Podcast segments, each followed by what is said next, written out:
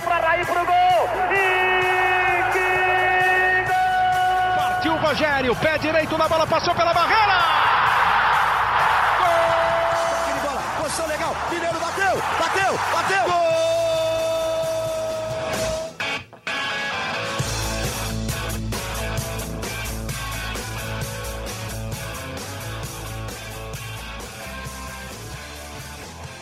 Bom dia para quem é de bom dia, boa tarde para quem é de boa tarde, boa noite para quem é de boa noite. Se você está nos ouvindo de madrugada, boa sorte. Eu sou Eduardo Rodrigues, setorista do São Paulo no GE, e esse é o podcast GE São Paulo número 256.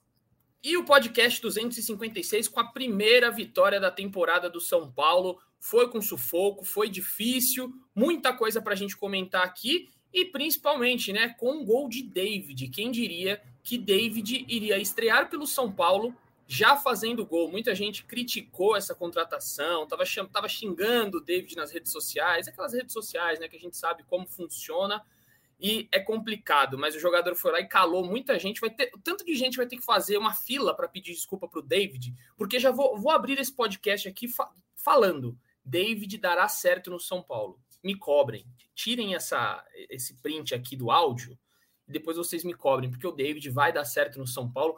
Eu sinto isso e vou passar a bola aqui para Caio Domingues. A gente vai comentar aqui hoje, Caio, dessa vitória, obviamente. Vamos falar do número de estrangeiros que já vai começar a complicar para o São Paulo. Tem Galopo treinando de centroavante e também muita coisa para a gente comentar sobre as falas do Ceni que foram importantíssimas. Tem busca por lateral esquerdo, por outro atacante, enfim, muita coisa para a gente conversar. Mas já passo para você, Caião, para falar aí, gostou da estreia do David? Gostou da primeira vitória do São Paulo? Ou ainda você tá com aquela pulguinha atrás da orelha do que será o tricolor em 2023? Seja bem-vindo, amigo. Na verdade, tudo isso é perguntar para Zé Edgar. O Zé Edgar, o Caião ali, ó. Como é ao vivo, nosso podcast é ao vivo aqui, o Caião teve um problema técnico, então eu vou passar todas as perguntas para o Zé. Daqui a pouco você volta, Caião. Agora você vai ter que passar a vez para o Zé.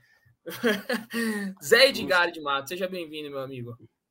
E aí, Edu, tudo bem? Um abraço para você, para o Caio, para São Paulino, para São Paulina que nos escutem mais um podcast é São Paulo. É isso, né? É uma fila de desculpas diante de uma das estreias mais malucas da última temporada, né? Porque o David figurou no bid e na lista de inscritos do São Paulo, sei lá, umas três horas antes, umas quatro horas antes ali do, do começo do, do jogo em Araraquara. O São Paulo confiava que a parte burocrática seria vencida, ela foi vencida. O David entrou, não só entrou como foi titular e deu, né, deu início à reação do São Paulo. São Paulo que tinha saído atrás do placar contra a Ferroviária e o David anotou o gol de cabeça que fez 1 a 1 e posteriormente o Galopo, né, decidiu e deu a primeira vitória ao São Paulo na temporada. Mas em relação ao David, cara, apesar do gol marcado, eu achei que dos três estreantes ele foi inclusive o mais discreto dentro de campo, assim. Óbvio que o gol tem um peso importante, que ainda mais pelo peso do gol, né, de ser um gol que tirou São Paulo da, do placar de derrota, botou São Paulo no empate e né, posteriormente São Paulo conseguiu sair com os três pontos. Mas o David, né, é, também enfrentou muitas dificuldades com a questão do gramado, né? A gente estava destacando nos bastidores antes como o gramado, né, da, da Arena Fonte Luminosa estava ruim por conta da chuva. E o David é um cara que precisa de espaço, precisa de gramado para correr, precisa, gosta muito de carregar a bola em velocidade, né? Dando é, arranque, força. E o David, obviamente, sofreu muito com, com as, consequentemente, com um gramado ruim e não pôde mostrar suas principais virtudes, embora tenha mostrado oportunismo no gol de empate. Mas dos estreantes, Edu, eu acho que devemos destacar Jackson Mendes ou o nosso popular Seba Mendes, né? Mendes para mim teve uma atuação muito boa, foi talvez o melhor jogador de São Paulo em campo, foi inclusive eleito o melhor em campo pela Federação Paulista, e se mostrou muito à vontade nessa primeira exibição dele com a camisa tricolor, né? Ele teve 91% de aproveitamento dos passes, né? segundo os números do nosso scout da TV Globo, conseguiu ditar muito o ritmo do jogo e deu um recado, na minha visão, bem importante para o Rogério Ceni, Vedo. Porque o Rogério Ceni, né, na primeira entrevista, tinha citado que gostaria de contar com Jackson Mendes como um, um popular segundo volante, né? Um cara que se aproxime mais da área, que dê mais passes decisivos, que finalize. Mas o Jackson Mendes mostrou que o lugar dele no campo é ali como o 5 mesmo, é ali como primeiro volante, porque com, fez boas coberturas, teve boa combinação com o Pablo Maia, ditou muito o ritmo no jogo, deu muitos passes quebrando linhas, colocando, por exemplo, o Luciano em algumas situações é, de possível assistência ou finalização. Então foi, para a primeira impressão, foi, foi bem bacana para o São Paulino e para São Paulino ver o que o Mendes é capaz. A gente já falava, né? E agora, como você brincou, né? Que disse: ah, o David vai ser, vai dar certo no São Paulo. Eu disse que o Mendes era a melhor contratação do São Paulo, né? O volante Mendes era a melhor contratação do São Paulo, eu reitero isso. Eu acho que foi uma primeira exibição muito bacana para o São Paulinho para São Paulinho, que tem um jogador de meio campo muito bom, muito qualificado e que pode, esse sim, ser um jogador para elevar o patamar do São Paulo. Em relação ao Alan Franco, né, ele começou mal, até o Rogério destacou isso, né? O Alan Franco acho que demorou um pouco para entender como que ia funcionar o jogo em Araraquara né, diante da situação do gramado. O Franco tentou carregar umas bolas, tentou dar uns passes rasteiros, enquanto a, as condições da, da grama diziam para se fazer o contrário, né, para investir na bola longa, principalmente para o Caleri. Mas depois dos primeiros 10, 15 minutos ali, ele se adaptou, ele fez boas coberturas, combinou bem com o Ferrarese, e aí cria-se um, um dilema para o Rogério, né? Porque o Alan Franco é um jogador que chega com status para ser titular. Mas o Ferrarese, por exemplo, teve mais uma boa atuação em Araraquara. E tem o Arboleda, que ficou descansando né, na partida de ontem e provavelmente deve ser opção para o clássico. Então o Rogério tem três estrangeiros para cinco e três na zaga e três caras de nível para ser titular. Então, é, desses estreantes né, do que a gente falou, obviamente o David tem uma fila de desculpas por ter feito gol, mas eu acho que quem mais deveria empolgar o São Paulino e a São Paulina é Jackson Mendes e Alan Franco, Edu. Muito bem, Zé, também concordo, Mendes, muito bem. O Alan Franco ainda tem muito mais a mostrar, né? Teve o campo ruim ontem, vamos ver o que será. Mas vou passar agora para Caio Domingues, que está de volta aqui com a gente. E aí, Caião, gostou ontem das estreias? Gostou do São Paulo? Acha que tem muita margem para melhor ainda? Seja bem-vindo. É, bom dia, boa tarde, boa noite. Valeu aí pelo convite de novo. Cara, gostei. É, foi um jogo sofrido, mas foi uma vitória merecida. É, como a gente falou, o gramado estava muito ruim, é muito difícil fazer uma avaliação naquele gramado, o que torna a partida do Mendes ainda melhor, né? Porque o cara jogou muita bola naquela grama, ele não errou passe, fez lançamento, tomou conta ali do meio de campo. Eu me arrisco a dizer que é uma das melhores estreias de meio de campo do São Paulo, sei lá, da década. Eu não me lembro de alguém chegar com tanta personalidade, dominar o meio de campo da forma como ele fez. Então, gostei muito da participação dele. Por outro lado, o Alan Franco teve enorme dificuldades em compreender o gramado, que sair jogando algumas bolas ali. À medida que o campo foi secando, gostei da participação dele. Acho que vai ser um cara que vai brigar por posição. Então, assim, de forma geral, é, todos os nomes que vieram é, me agradaram até agora nesses primeiros dois jogos. É muito cedo para fazer uma análise. Achei que o Pedrinho entrou muito bem no segundo tempo e uh, daí o título do meu vídeo, né? A estrela do Rogério brilhou, porque ele bateu o pé pelo David e o David fez o gol. Falou que o Pedrinho era jogador de segundo tempo, o Pedrinho entrou jogando bola. Falou que o Mendes seria titular, o Mendes jogou muita bola. Ontem achei que ele fez algumas alterações boas, o time melhorou. Até acho que o Galopo pode ganhar um pouco mais de minutagem, porque entrou tabelando, deu chute de fora, encontrou bem o Caleri Acho que assim, é foi um jogo complicado, acho que mais até pela expulsão do Pablo Maia do que pelo São Paulo em si, mas uma vitória merecida e que pode ser aquela vitória que o São Paulo precisava para melhorar um pouco o, o clima. Bom, tá aí então o Caião dando a sua opinião sobre o tricolor. Também achei as estreias muito boas, como já disse aqui. E tem uma questão aí, né, que a gente precisa analisar no São Paulo também, é, que é essa questão da velocidade. Ontem o Ceni até chegou a dizer que ano passado era inimaginável ele ter uma possibilidade de mudar e colocar pessoas, jogadores de velocidade ali. E ontem ele tira o David, né, que não expôs muito a velocidade dele, só que o Pedrinho entrou com a corda toda, né? O Pedrinho entrou arrepiando ali, colocando gás. É uma identidade já de Rogério Ceni, né? Até escrevi na minha análise hoje, eu, é a cara do Ceni já esse São Paulo, né? Com duas rodadas dá para dizer, é o São Paulo de Rogério Ceni? Aliás, eu convido o torcedor e a torcedora a ler sua análise no GE também, né? Muito, muito boa, Obrigado, acho que refletiu bastante o que eu vi no jogo. Eu acho que ainda é cedo para falar que é um São Paulo com a cara do Rogério Ceni, mas é um São Paulo desenhado para se tornar o São Paulo ideal do Rogério Ceni, né? E é, eu acho e essas coisas que você citou aqui, né, e citou principalmente nacionais, eu acho que, né, dão dão, dão conta disso. É, Rogério ainda quer mais dois reforços, né? A gente já abordou isso no GE algumas vezes, né? Ele quer mais um lateral esquerdo, ele quer mais um centroavante. Mas digamos que a base que ele tem e a forma como ele quer, que ele quer manejar esse time, ele já tem. Por exemplo, é, ter o Alan Franco, que é um zagueiro com passe quebra-linha, também um zagueiro com, né, com, com, boa velocidade, é algo que ele queria, né, com, com, força ali, para combinar tanto com o Arboleda com o Ferrarese, ele recebeu. Ele já tem o, o, David, que é esse cara de velocidade e força, que embora né, as condições do, do gramado tenham apresentado muita dificuldade ali para o David conseguir se impor, é um cara que ele queria.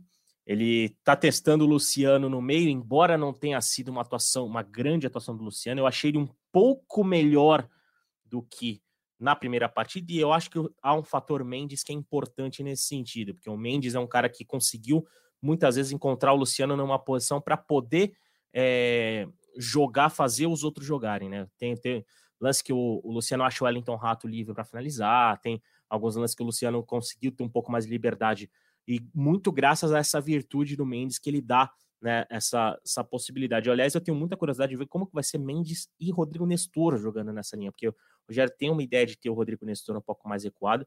Eu acho que pode ser muito interessante. Então, é, é um São Paulo que tem jogadores com as características que o Rogério queria, né, quase em sua totalidade. O Pedrinho, por exemplo, o Rogério, inclusive, falou isso contra o Ituano, que na visão dele, o Pedrinho seria um jogador mais de segundo tempo, para conseguir, na individualidade, num contra um, que ele é um dos melhores do São Paulo nesse sentido, fazer a diferença. No jogo seguinte a essa declaração do Rogério, o Pedrinho entra no segundo tempo, ele faz uma jogada de um contra um e acha o Caleri, né, para cabecear no gol completado pelo Galope. Então, é um São Paulo que se aproxima mais das características de um time que o Rogério quer. Ainda há desequilíbrio no elenco, ainda há muito meio-campista, ainda há pouco, poucos zagueiros defensivos e o Rogério quer um elenco mais equilibrado. Mas como possivelmente ele não vai ter esse elenco totalmente equilibrado e esse elenco ideal na temporada, pelo menos com as características dos jogadores que ele recebeu, ele está conseguindo trabalhar um pouco mais dentro daquilo que ele acredita que seja o melhor para o São Paulo Futebol Clube em 2023. Muito bem, vamos ver, né? Tá, tá se criando uma casca interessante. Gostei do que eu vi ontem também, nessa nova identidade aí de Rogério Ceni e Caião abriu o microfone, então pode falar, Caião. Eu, eu ia falar que, além de, de tudo isso que o Zé falou, a gente consegue perceber jogadores de movimentação, né? O Rato, de novo, fez uma boa partida, ele vem buscar muito bem a bola, é, ele consegue inverter os pontos à medida que o adversário vai se fechando. Ele, em alguns momentos, está usando os laterais como ponta e os dois pontas fechando no meio. Então, é um time que ganhou opções mesmo sem fazer alterações. Acho que, além de de, das características dos jogadores, o Rogério vai, vai criando opções táticas dentro do, da, da, da partida. Muito bem. Aí tem uma, uma questão né, que a gente precisa citar aqui. Vamos aproveitar, vocês já falaram do Mendes, Alan Franco, Galopo. E o, o Ceni vai ter um problemão aí, né? Pelo menos eu acho um problemão. Eu postei ontem, muita gente já falou, tá querendo criar crise, porque agora eu só quero criar crise, né? O Eduardo Rodrigues, setorista de São Paulo, só quer criar crise no São Paulo. Essa é a nova onda agora do verão aí nas redes sociais. E eu só aliás, postei... aliás, o cidadão que te criticou hoje me ignorou completamente, né, Edu? Você levou toda a culpa de uma matéria que eu e você assinamos hoje, né? Ah, porque gostam, né? Gostam de me atacar, é normal, já tô acostumado tá virando rotina. Inclusive, acabei de bloquear dois agora aqui, enquanto a gente estava no podcast, juro mesmo, porque um já falou você é chato para ser três pontinhos, o outro veio debater e me chamar de comédia. Enfim, já bloqueei dois só nesse podcast, mas a vida que segue. E aí eu gostaria de falar que eu, eu postei lá que pode ser um problema o Rogério Senna administrar essa questão dos gringos, porque os gringos eles são muito próximos. Inclusive agora, às três e um da tarde, o Caleri postou um vídeo nas redes sociais jogando videogame com Ferrarese. Enquanto ele jogava o CS, o famoso Counter-Strike, o Ferrarese estava jogando o seu joguinho FIFA ali de futebol. Então, os dois, para você ver a amizade que tem ali. O, o Caleri hoje postou. E tá jogando muito muito o Ferrarese, hein? Muito também, bom, ótimo jogador, boa contratação do São Paulo. E, e aí o, o Caleri hoje também postou sobre o Galopo, agradeceu ali, fez uma brincadeira nas redes sociais. E a coisa pode começar a ficar um pouco complicada, porque, como você bem já sabe, torcedor, o São Paulo tem que cortar três jogadores todas as vezes. Porque tem cinco, tem oito estrangeiros, só cinco podem ser inscritos. Ontem, no caso, quinta-feira, ficou fora Gabriel Neves, Orejuela e Arboleda por opção é, física, né, para ele descansar para o jogo de domingo. O Arboleda é titular absoluto, ou pelo menos vai ser relacionado em todos os jogos. Já a Orejuela deve ficar fora de praticamente todos, porque já tem Rafinha e Igor Vinícius. E aí complica. Ontem eu estava conversando até com o Zé após o jogo. Eu vou, passar esse debate até para o Caio. Por quê, Caião? Vê se você concorda comigo com o Zé.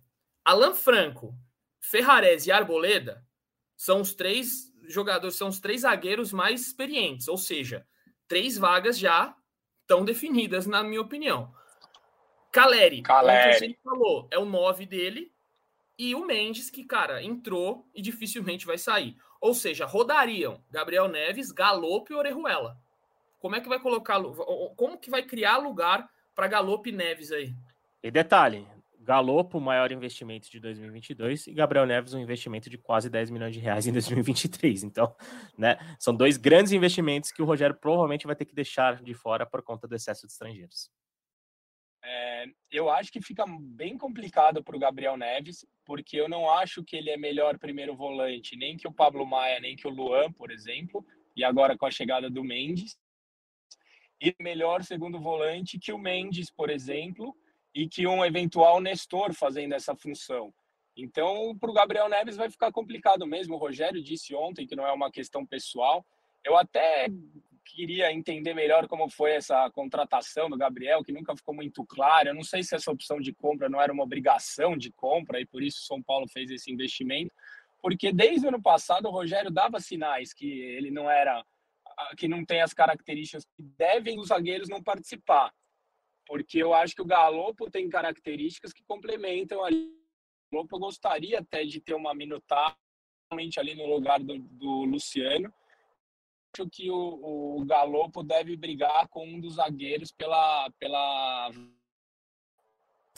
É, é, é uma hipótese aí levantada pelo Caião, o Galopo, né, é brigando pela com os zagueiros, mas no caso de vaga. E aí teria que tirar Alan Franco ou Ferrarese, ou Arboleda. Não, não vejo nesse momento, não é. sei vocês, eu não vejo. Se o Ferrarese ficar até então, o meio mas do é ano. que nesse momento, é, mas nesse momento, Edu, o, o, pô, me fui, o Ferrarese ok, o Arboleda tá voltando de seis meses parado e o Alan Franco não jogava desde outubro. Eles não vão conseguir jogar todos os jogos, os três. A gente ainda tem o Beraldo, então eu imagino, por exemplo, que contra a portuguesa um deles não vá para o banco. Eu tenho quase certeza. Aí no clássico eu imagino que os três vão, principalmente pela questão física. É, eu, mas, eu, mas também, uh, em contrapartida, por exemplo, em um duelo de, desse fim de semana, como é um duelo contra o Palmeiras, é difícil, por exemplo, você abdicar de um desses zagueiros mais experientes para deixar o Beraldo no banco de reserva sendo a única opção de zagueiro. E lembrando Com certeza. que. então, acho que eu não faria, Zé. Exatamente, por exemplo, eu imagino que os três estejam relacionados para a partida de sábado, para a partida de domingo. Aliás, a gente só vai ter uma noção mesmo de quem vai jogar é, depois do treinamento deste sábado, né? Porque o São Paulo folgou nessa sexta. Aliás, segunda folga na semana de São Paulo, até uma coisa que chamou a minha atenção, né? É difícil a gente ver isso no futebol, mas São Paulo, né, os jogadores conseguiram um descanso importante para se preparar nesse sábado para o clássico. Então é, é, é, um cenário que o Rogério vai ter que trabalhar muito. E eu acho que essa questão do excesso de estrangeiros vai, entra de novo naquela conta do desequilíbrio de elenco que, que o São Paulo tem. É, óbvio que há oportunidade de mercado e tudo isso tem que ser analisado, mas você tem que se adequar às regras, porque é, basicamente você tem, por exemplo, dois investimentos pesados que são Gabriel Neves e Galopo, que poderão, são tratados como oportunidades dentro de São Paulo, só que os dois podem não jogar simplesmente porque não tem como o Caleri ficar fora, não tem como o Arboleda ficar fora, não tem como o Alan Franco agora o zagueiro ficar fora. Então é, é complicado. O Rogério vai ter muito trabalho para isso e, e, e, não duvido que a gente veja algumas movimentações de mercado em relação a esse, esses oito né, nessa temporada. Obviamente, Caleri não, mas o Gabriel Neves ficar mais alguns jogos fora, sentir que o espaço dele no São Paulo está reduzido, porque não vai, não vai pedir para sair, sendo que é um jogador que tem mercado na América do Sul.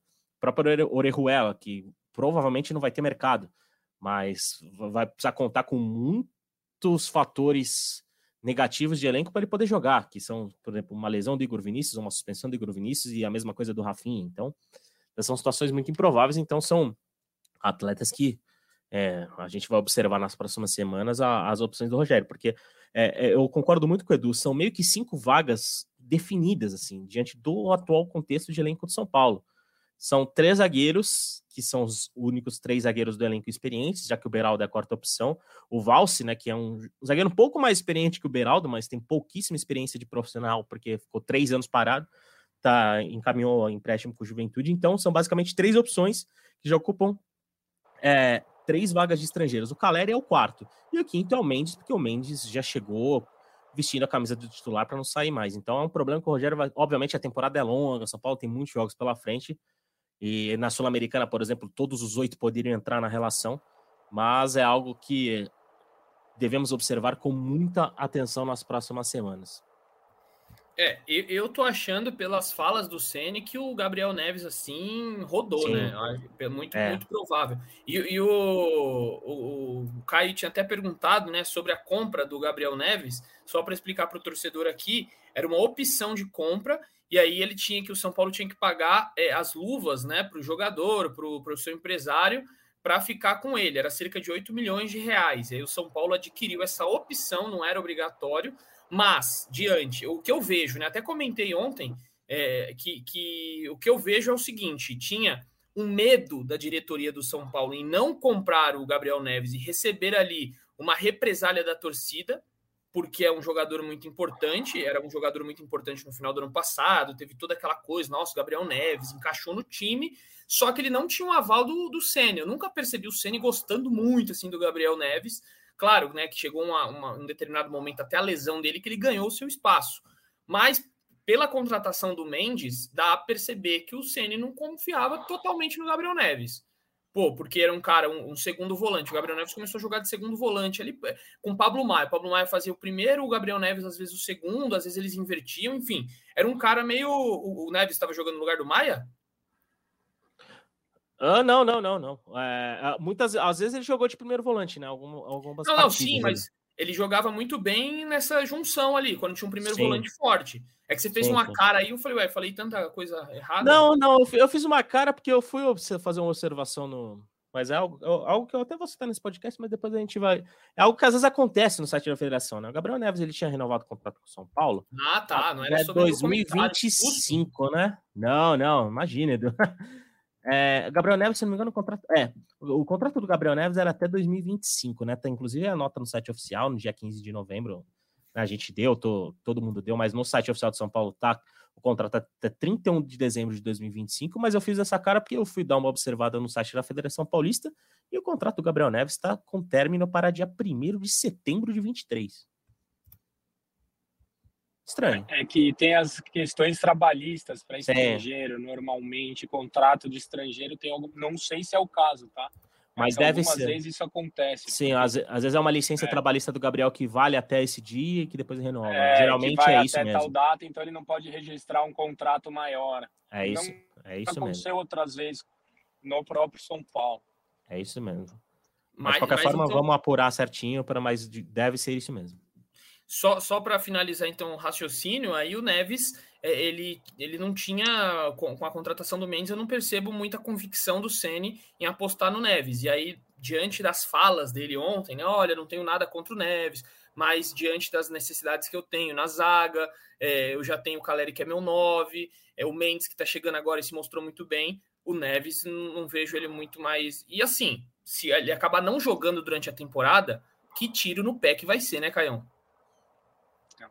É, o, o, que pode salvar o, o, Neves é a volta do Diego Costa, porque ele pode brigar por uma das vagas, no, pelo menos no banco de reserva, e o Rogério conseguiria abrir mão de um dos zagueiros na, na, na relação, né? Aí o, o Neves pode ter um, uma oportunidade.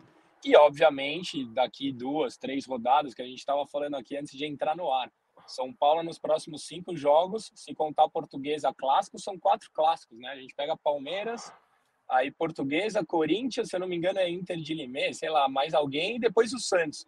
Aí acho que a partir daí o São Paulo deve começar a rodar o elenco, deve preparar para a entrada da Sul-Americana, dos outros campeonatos, então acho que vai ter oportunidade para todo mundo.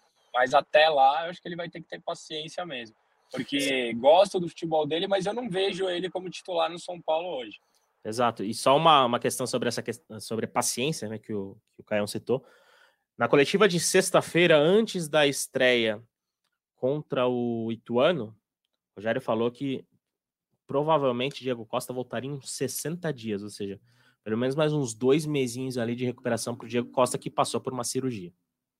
Cirurgia essa aí também é meio estranho, né? Tentaram de novo fazer lá aquela é, é, o tratamento convencional, de repente descobriram que precisava da cirurgia, atrasou todo o procedimento do cara. Ele tá não sei quanto tempo fora. Olha, umas coisas às vezes que acontecem. É, é a impressão que dá, Edu. É, pomada de cânfora, para não fazer propaganda de nenhuma, é o tratamento convencional. Pois é. Tá, a impressão tá que, que dá é que Diego também, por conta do, da situação de São Paulo, principalmente afunilamento de final de Sul-Americana, tal, tal, talvez tenha forçado ali, né? Na, não, mas então, mas aí ele foi, ele machucou, já podiam ter feito a cirurgia. Ah, sim, sim. Que ele já ia perder a temporada. Aí demoraram, ele voltou e aí viram e falou: opa, peraí, tá, tem alguma coisa errada aqui, vamos operar. Já podia ter operado há dois meses atrás. Enfim. Não, não, não é, na, na Copa, né?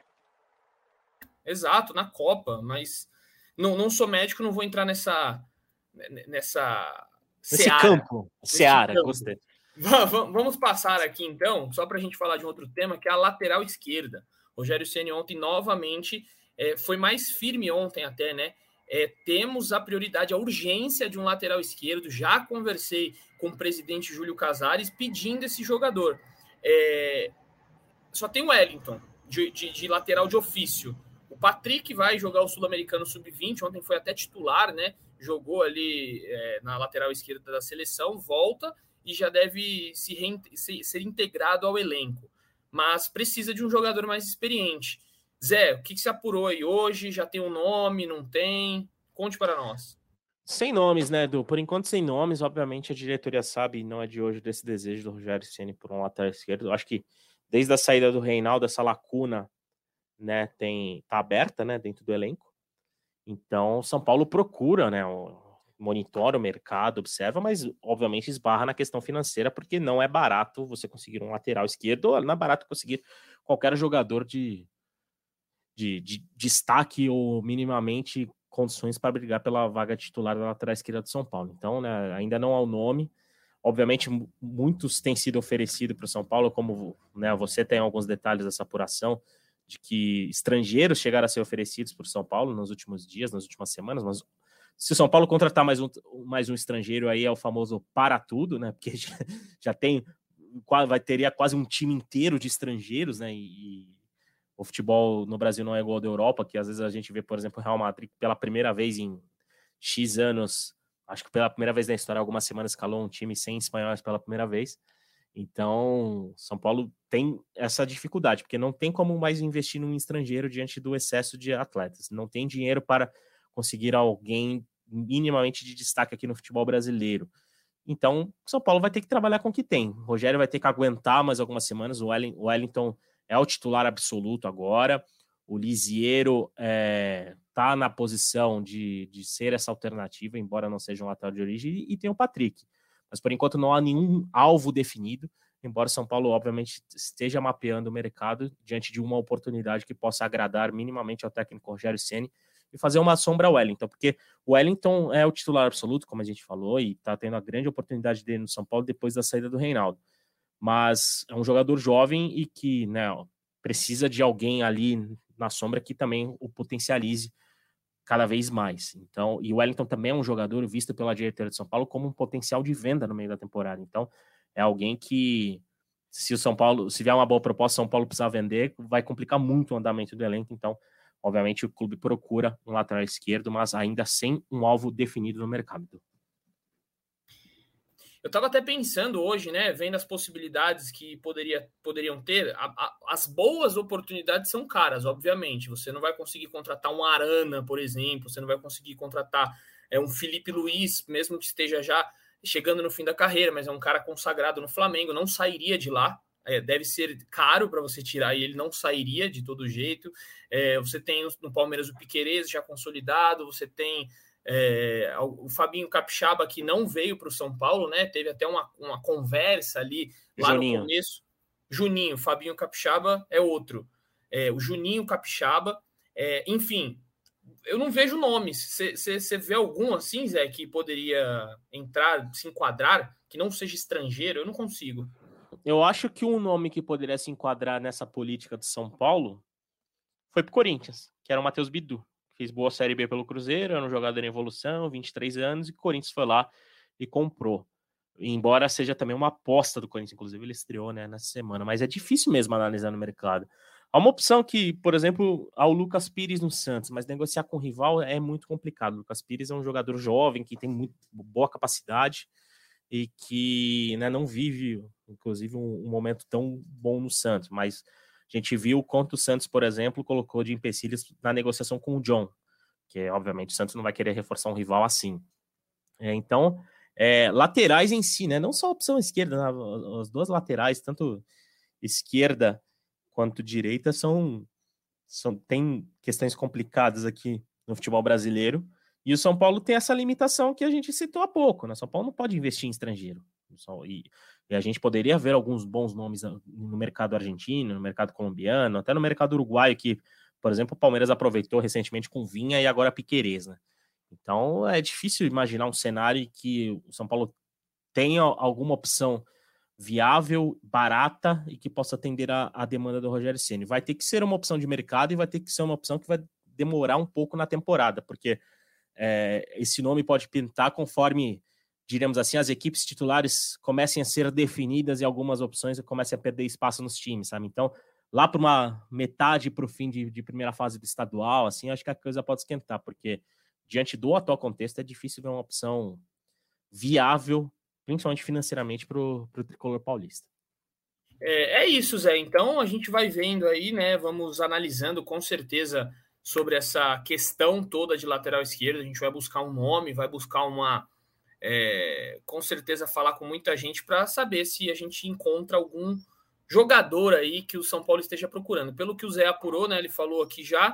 É, o São Paulo não tem nenhum nome agora neste momento em negociação mas haja aí mais para frente alguma possibilidade, já que o Ceni tem pedido tanto. Então, Zé, tem a questão também aí de um outro jogador que o Ceni quer, né, que é um atacante, um centroavante. Já tem o Caleri, mas ele quer alguém para brigar com o Caleri. Ele acha importante ter esse jogador e que vamos supor que o Caleri precise descansar, precisa é, pode ter suspensão, pode ser suspenso, pode ter algum problema físico, ele quer contar com outro jogador. Esse jogador ainda também não tem um nome, mas Ontem o Ceni falou: Galopo está treinando de centroavante Zé Edgar. É isso mesmo? É isso mesmo. É isso mesmo. É uma. Aliás, o, o Rogério, acho que desde o início do, da passagem do Galo, desde que o Galopo chegou, ele está tentando ver o, qual o melhor lugar para escalar o Galopo, né? O Galopo que ainda não justificou o investimento, óbvio que a gente ainda pode falar em período de adaptação, né? Ele chegou no meio da última temporada e 2023 é a primeira temporada que ele começa no São Paulo, né? Que ele faz um trabalho antes dos jogos competitivos começarem e tudo mais. E o Galopo surge como uma alternativa, né? E, e chama atenção pela, pela até a eficiência que ele, que ele vem tendo, né? É, por exemplo, óbvio, a gente pode lembrar do primeiro gol que ele anotou pelo São Paulo lá contra o Goiás, né? Na despedida do time da temporada passada. Mas o Galopo fez gol contra o Guarani no jogo treino, aliás, foi dele o único gol da, da vitória no primeiro jogo treino da temporada contra o Guarani. E ontem ele decidiu o jogo contra a Ferroviária. Então é um cara que tem uma capacidade boa de finalização na análise da comissão técnica e, e é enxergado como uma possível alternativa ao Caleri nos treinamentos. Né? Ontem, até pela, pela expulsão do Pablo Maia, ele não entrou né, nessa vaga, né? ele entrou atuando com, no, no setor de meio campo, mas mostrou é, acho que aquele faro de centroavante, né, que pode ajudá-lo nesse sentido, é, estando bem posicionado e aproveitando o desvio do Caleri. Talvez, ah, acho que até ele, a bola do Caleri entrar no gol ali, mas o Galopo conferiu para não dar chance ao azar.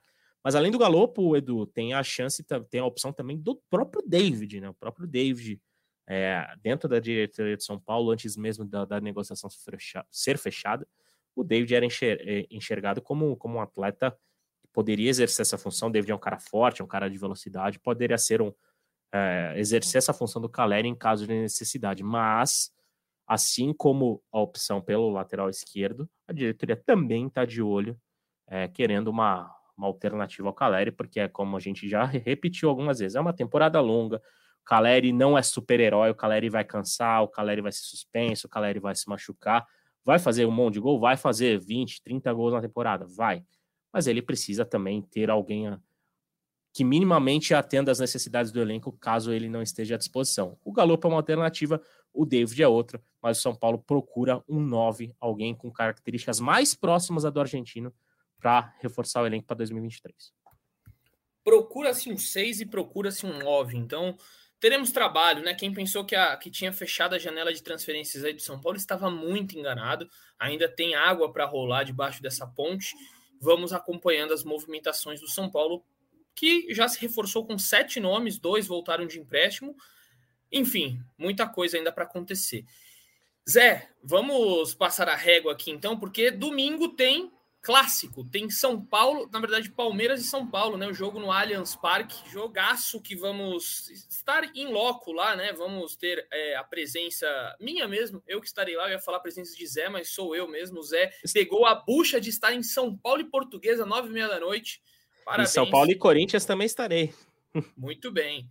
E aí, então, um, um jogo muito importante para o São Paulo, né? Que no Allianz não tem um retrospecto muito favorável nos últimos anos, mas já conseguiu boas vitórias, vitórias importantes ali, né? Quando foi lá e precisou ganhar de, é, de alguma forma, conseguiu. Já conseguiu na Copa do Brasil do ano passado, Paulistão de 2021. Não é mais aquele bicho de sete cabeças, o Allianz Parque. E o São Paulo não terá a presença de Pablo Maia. É, o, o, volante foi expulso no jogo de ontem contra a Ferroviária, deu um carrinho ali um pouco fora de contexto, não necessitava de tanto, mas ele deu e recebeu o segundo amarelo. Você acredita que o Luan vai ser o substituto, Zé? O que, que você espera? Já, já fale do que você espera aí para o jogo todo é, entre Palmeiras e São Paulo. São Paulo com chances de, de ganhar do, do Palmeiras? Tem chance, tem chance, ainda mais porque, apesar da vitória do, do Palmeiras ontem contra o Botafogo de Ribeirão Preto, o Palmeiras não foi muito bem no jogo, né? É, quem assistiu, assistiu o jogo, né? O, aconteceu logo depois do, do jogo do São Paulo. E o Palmeiras ainda não. Ainda também está começando a temporada. E é um clássico muito de início de temporada, aquele clássico que pode tanto acontecer tudo como não acontecer nada, né? Pode, a gente pode falar de um baita jogo de São Paulo e Palmeiras, como pode falar de um clássico horroroso. Eu acho que vai ser nesse meio termo. E, eu, e acredito até pelo, pelo contexto do jogo, o jogo ser no Allianz Parque, é, o, o, Palmeiras ter aquele trauma, o São Paulo ter aquele trauma do Paulistão do ano passado, embora ele tenha sido um pouco curado, diríamos assim, com a classificação na Copa do Brasil. Eu acredito que o Luan seja uma opção muito válida para esse jogo e eu acho que o Rogério vai, vai pensar muito nisso. É, obviamente, a, diríamos assim, a opção natural do Rogério seria colocar o Rodrigo Nestor de volta ao time, né, jogando com o Jackson Mendes é, de primeiro volante, o Nestor sendo esse segundo volante no lugar do Pablo Maia, mas acredito que ele vai querer reforçar um pouco mais o setor de meio campo. O Rogério tem uma situação neste início de temporada que ele quer reforçar esse setor, ele quer evitar menos chutes a gol, ele quer né, blindar um pouco mais né, essa cobertura, blindar um pouco mais o, o, seu goleiro, no caso. Aliás, a gente pode depois entrar nesse assunto do goleiro, porque o Rafael jogou pelo segundo jogo seguido.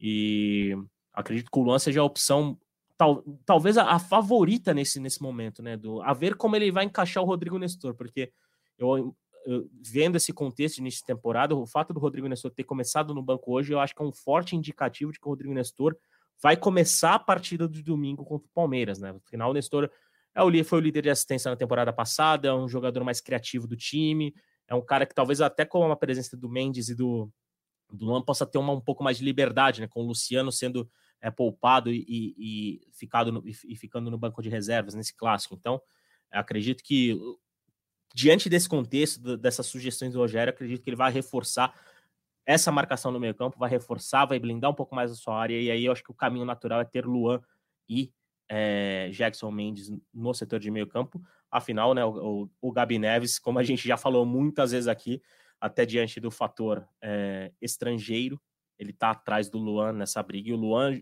entrou ontem, entrou ligado, fez uma boa pré-temporada, então pode ser uma bela chance para ele recuperar espaço no São Paulo. O Luan que tem boas lembranças contra o Palmeiras, né? Anotou, abriu caminho para aquele título do Paulistão de 2021, é, fazendo o primeiro gol da vitória de 2 a 0 contra o Verdão lá em 2021, Edu. É isso, Zé. Eu acho que o São Paulo tem muitas, é, é, muitas possibilidades, né, dessa vez de, de ganhar do Palmeiras não seria nenhum absurdo. E outra, né, a gente vai poder ver aí o Mendes num campo bom, o Alan Franco num campo bom. Claro que é um campo sintético, mas eu não, não vejo hoje tanta diferença, assim, pelo que o Palmeiras vem jogando e pelo que o São Paulo apresentou nesse último jogo, uma evolução. Eu acho que os dois times podem chegar muito parelhos aí para o jogo de domingo. Tem expectativa de jogo muito bom e não tem aquela diferença toda, não, viu? Tô achando que do, dos últimos aí, dos últimos confrontos que, que aconteceram, esse é o que chega mais parelho. Não sei o que você acha sobre essa proximidade aí de forças, mas eu acho muito. Não, acho tão discrepante a diferença, não. É, é eu acho que o, o Palmeiras, apesar desse início é, de pouco convencimento, e é até natural da temporada, né? Mas o, o, Palmeiras é um time mais confiável do que o São Paulo. Segue sendo um time confiável mais, pelo, mais confiável do que o São Paulo, por ter mantido a base, por ter jogadores que fazem mais a diferença, né? Ter um Dudu, ter um Hendrick, por jogar em casa. Então, eu acho que o Palmeiras está ainda ó, alguns passos na frente do São Paulo, embora eu veja também esse equilíbrio que, que você cite. É, porque a gente, por exemplo, o São Paulo acho que ainda vai patinar um pouco nessa irregularidade, até por ter passado por um processo de reformulação. Né? A gente, por exemplo, pode citar o Pedrinho. O Pedrinho fez um jogo muito ruim na estreia, e que é comum, vai oscilar, é jovem, tá chegando agora no clube. Agora deu uma bela resposta, fez a jogada individual e foi bem, né? Entrou bem no segundo tempo contra a Ferroviária. O David, por exemplo, fez o gol, mas tem uma atuação mais, mais sumida. Como que ele vai agora encarar esse primeiro clássico? O Mendes também ele foi muito bem no jogo contra a Ferroviária. Agora, tudo bem que ele tem uma experiência de Copa do Mundo, é um jogador né, que, que tem canche, tem capacidade técnica para se impor, mesmo diante do, dos principais adversários do, do, São Paulo no país. Mas agora vai encarar um primeiro clássico com um clima hostil, né, com, sei lá, talvez 40 mil pessoas na Allianz Parque. Então, é, é, por conta de, dessa, dessa questão do Palmeiras ser mais confiável, eu vejo o Palmeiras um pouco à frente, embora eu concorde que por exemplo, na comparação até do que a gente tinha visto lá na final do, do Paulista do ano passado, que embora o São Paulo tenha aberto aquela vantagem lá no primeiro jogo, a, a, havia uma diferença técnica dos dois times, havia uma diferença de qualidade entre os dois finalistas. Hoje, até por ser um pouco fator de pré-temporada, de, de início de temporada, acho que essa distância diminui bem, mas eu vejo o Palmeiras ainda sendo uma equipe mais confiável do que o São Paulo, que passa por um processo de reconstrução, né? Vai demorar um pouco ainda, o Rogério ainda vai encontrar a melhor maneira de, de, de escalar esse time, mas obviamente eu concordo com você que há uma distância menor para esse clássico. Esse clássico vai iniciar a série de clássicos do, do São Paulo, né? Porque portuguesa, historicamente, também é clássico, e depois no outro fim de semana tem o Corinthians. É isso, é começa, né? Começou a temporada de vez, já clássico, jogo importante é, jogadores que estão brigando por vaga, enfim, começou a temporada de vez. Emocionante será, com toda certeza, essa temporada para o São Paulo e para todos os clubes. O futebol brasileiro apresentando bons números de público, com certeza teremos ótimo público aí. É, com São Paulo e Portuguesa, São Paulo, se for enfrentar Corinthians, Palmeiras, sempre com o estádio lotado, muito bom que a gente está vivendo ultimamente. Zé, tem mais alguma coisa a dizer? Você falou que queria falar alguma coisa dos goleiros. Não teve ah. aquele rodízio para a gente encerrar né, o, o é, é Nossa, esse pode. assunto sobre os goleiros, porque o CN chegou na estreia e falou que tinha rodízio. Aí ontem chega e o rodízio foi colocar o Rafael de novo. Ele fez o rodízio, né? O Rafael novamente. Então, Jandrei e Felipe Alves escanteados aí nesse começo de temporada. É, então, a observação, essa observação, né, Edu, porque o Rogério, e, e não só na entrevista de sexta-feira, pré-jogo contra o Ituano, depois do jogo contra o Ituano, ele disse que ia analisar a situação, né? E, colocar, e ver e mantida a ideia de que poderia fazer um rodízio, né, no gol, como fez na temporada passada. Mas Rafael parece ter talvez convencido o Rogério, né, nesses primeiros dias, de que pode ser ó, o goleiro titular de São Paulo. Aliás, eu acho que será um caminho natural, né, do Rafael ser o goleiro titular de São Paulo em 2023. Mas de certa forma até surpreendente na minha visão, o Rogério, ele, o Rogério já apostou nele no, nas duas primeiras partidas. A ver como que vai ser para esse jogo do Allianz Parque, né? É o primeiro grande desafio da temporada, né? É um clássico fora de casa contra o Palmeiras. Então o Rogério vai sempre vai querer apresentar a melhor versão possível do São Paulo. E se essa me melhor versão possível começar com o Rafael no gol pelo terceiro jogo seguido, acho que é, já é um indicativo de que o rodízio esse sim será escanteado para a temporada 2023. Pois é, e aí, pelo que a gente já, já apurou ali, né?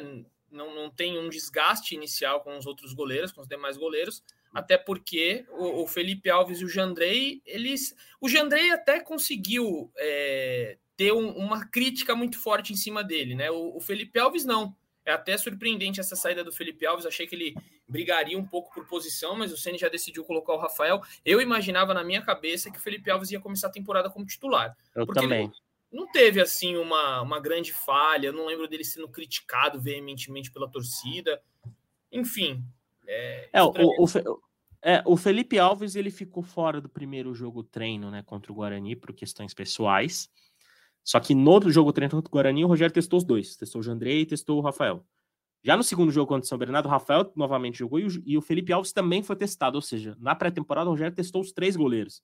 Então, talvez na avaliação dele do, dos preparadores, tipo, o Rafael esteja alguns passos à frente e por isso, né, é, começou jogando os dois jogos, mas é, a escalação desse domingo acho que vai ser um forte indicativo de que esse rodízio será escanteado ou se, se o Felipe Alves, por exemplo, no gol, de que o Rogério está realmente trabalhando e vai dar a primeira chance para o Felipe Alves ou para o Jandrei. Eu acho que o Jandrei é um pouco atrás, né? acho que o Felipe Alves nessa corrida hoje é o segundo goleiro de São Paulo, poderíamos dizer assim. Mas a ver, só domingo às quatro da tarde, às quatro da tarde não, às três e pouco da tarde ali, quando sai a escalação de São Paulo, a gente vai ter mais base para discutir isso. É isso então, torcedor. Acho que a gente abordou tudo. É, faremos, você que já está ouvindo aqui o podcast, já vai ter passado a nossa live, só que a gente vai tentar agora uma, um, uma proximidade com você, torcedor. Quem sabe semanalmente teremos lives também para falar. Estreia nessa sexta-feira, às quatro e meia da tarde. O podcast já, já está no ar depois deste horário, mas semana que vem, quem sabe, você tem a possibilidade de estar conosco na nossa live Vai ser muito legal a gente poder compartilhar, responder perguntas de vocês. Às vezes no podcast aqui a gente fala bastante, mas não responde as dúvidas de vocês. Então, mais um canal aberto aí, a live do GE, live do São Paulo.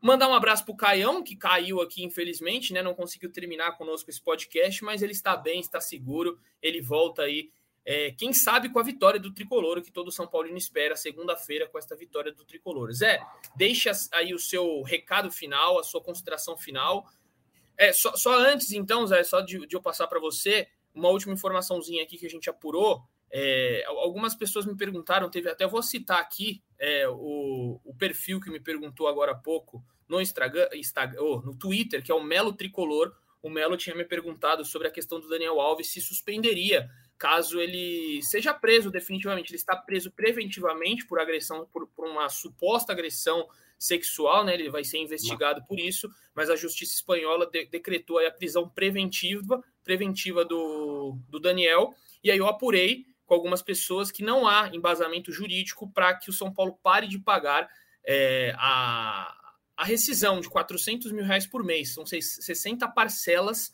de 40 de 400 mil reais e isso não suspende. Ou seja, o São Paulo continua pagando. Com essa eu me despeço, Zé. Deixa aí o seu, sua consideração final.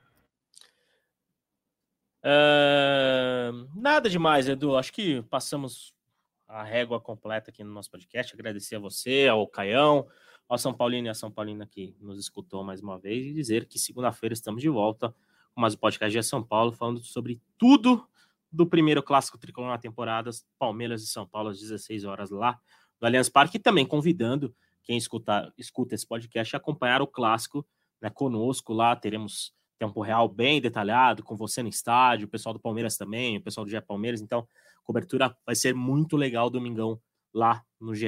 Globo. Abração, Edu. Valeu, Zé. Amigos todos ligados aqui no nosso podcast. Ficamos por aqui, voltamos na segunda-feira com tudo sobre o tricolor. Então, aquele beijo no coração e um abraço na alma de cada um de vocês. Valeu!